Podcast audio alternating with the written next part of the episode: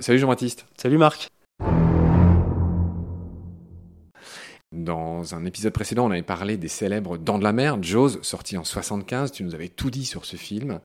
Jean-Baptiste, quelle est la recette de ce premier succès qui inspirera tellement d'autres après? Outre la musique, il faut savoir que c'est la peur classique des abysses de l'inconnu, c'est-à-dire la, peur de la mer.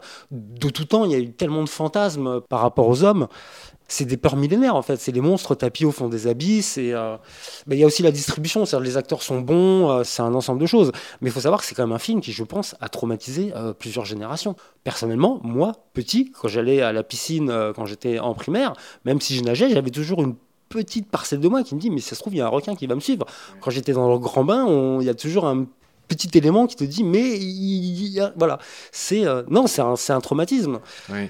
Je dois dire que tu as vraiment bien préparé nos émissions. Tu en as fait des textes qui auront vocation à devenir un spectacle plus tard. On en reparlera euh, quand tu voudras de ça. Euh, et, tu as vraiment un, bon, euh, une, belle plume, je trouve. Je, lis ce que tu as, écrit dans la préparation.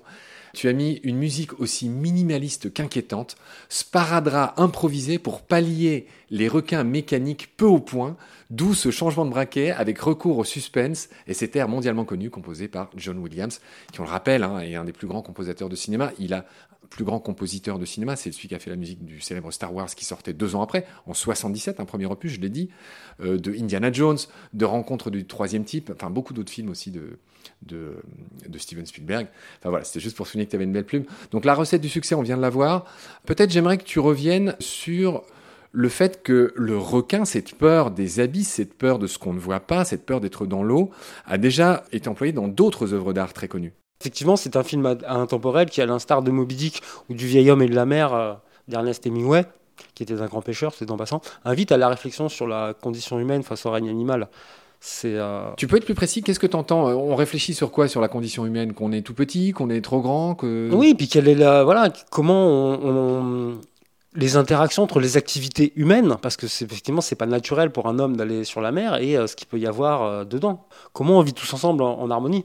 C'est aussi simple que ça. Quoi. Effectivement, comment euh, se positionne euh, l'être humain par rapport à ces animaux qui sont quand même euh, extrêmement grands et, et, pour le moins impressionnants. Oui.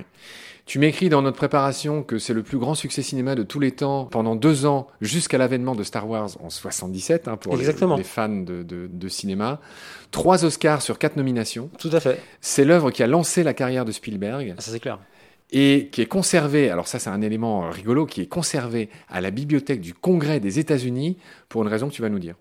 Bah, en fait, c'est pour son impact sur la, sur la culture. En fait, c'est. Euh, Le film est, considéré comme tellement pop culture, enfin important, marquant, qu'il est euh, gardé dans un endroit euh, qui est une sorte de bunker de la nation, quoi. Exactement, mais je pense que n'importe quel individu sur cette terre, les Dents de la Mer, c'est c'est à la fois un traumatisme, c'est à la fois un film qui nous a tous marqués, c'est il y a un avant et un après Les Dents de la Mer. Hein.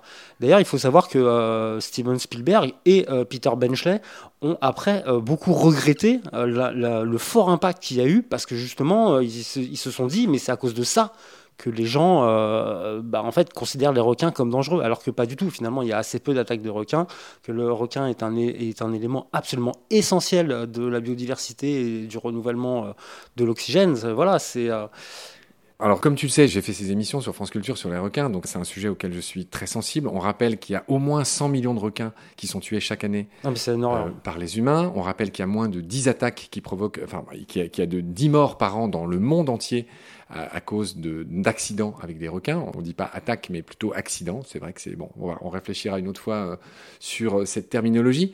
Euh, donc effectivement, hein, c'est beaucoup moins que le nombre de morts par noix de coco sur la tête, ou par, par, moustique, ou par attaque de chien même. Donc effectivement, c'est complètement exagéré. Et tu l'as dit, Steven Spielberg s'est excusé fin décembre 2022. Tout à fait. Sur une radio britannique. il s'est excusé parce qu'il s'est rendu compte que son film a participé à la haine des requins et au fait qu'il soit éliminé euh, de beaucoup d'endroits, y compris aux États-Unis. Il y a un exemple célèbre euh, en écologie à Chesapeake Bay, où en pourchassant, en éliminant tous les grands requins apex, il y a leur proie un peu immédiate, les raies, euh, qui mangeaient les palourdes, qui étaient la ressource économique de la région, qui ont proliféré, qui ont bouffé toutes les palourdes en simplifiant. Et donc le fait d'éliminer tous les grands requins a fait s'effondrer toutes les pêcheries euh, des coins de, Chesapeake Bay dans, dans l'Atlantique nord aux États-Unis. Mais c'est une évidence, le requin en fait s'inscrit dans un réseau trophique, donc il est en haut de la chaîne alimentaire, et s'il disparaît, bah, toute la chaîne va être perturbée, et on va se retrouver par exemple avec des petits poissons qui vont manger tout le plancton, puisqu'ils auront plus de prédateurs, donc moins de renouvellement d'oxygène. Enfin, il faut pas. C'est un élément, c'est un maillon indispensable de la vie en fait, tout simplement. Bah, merci pour ton cri d'amour, mon cher euh, Jean-Baptiste. On a encore beaucoup de choses à dire sur les films avec des requins dedans. Et je te retrouve euh, pour ça très vite. D'ici là, prends soin de toi. Salut. Merci Marc, à bientôt.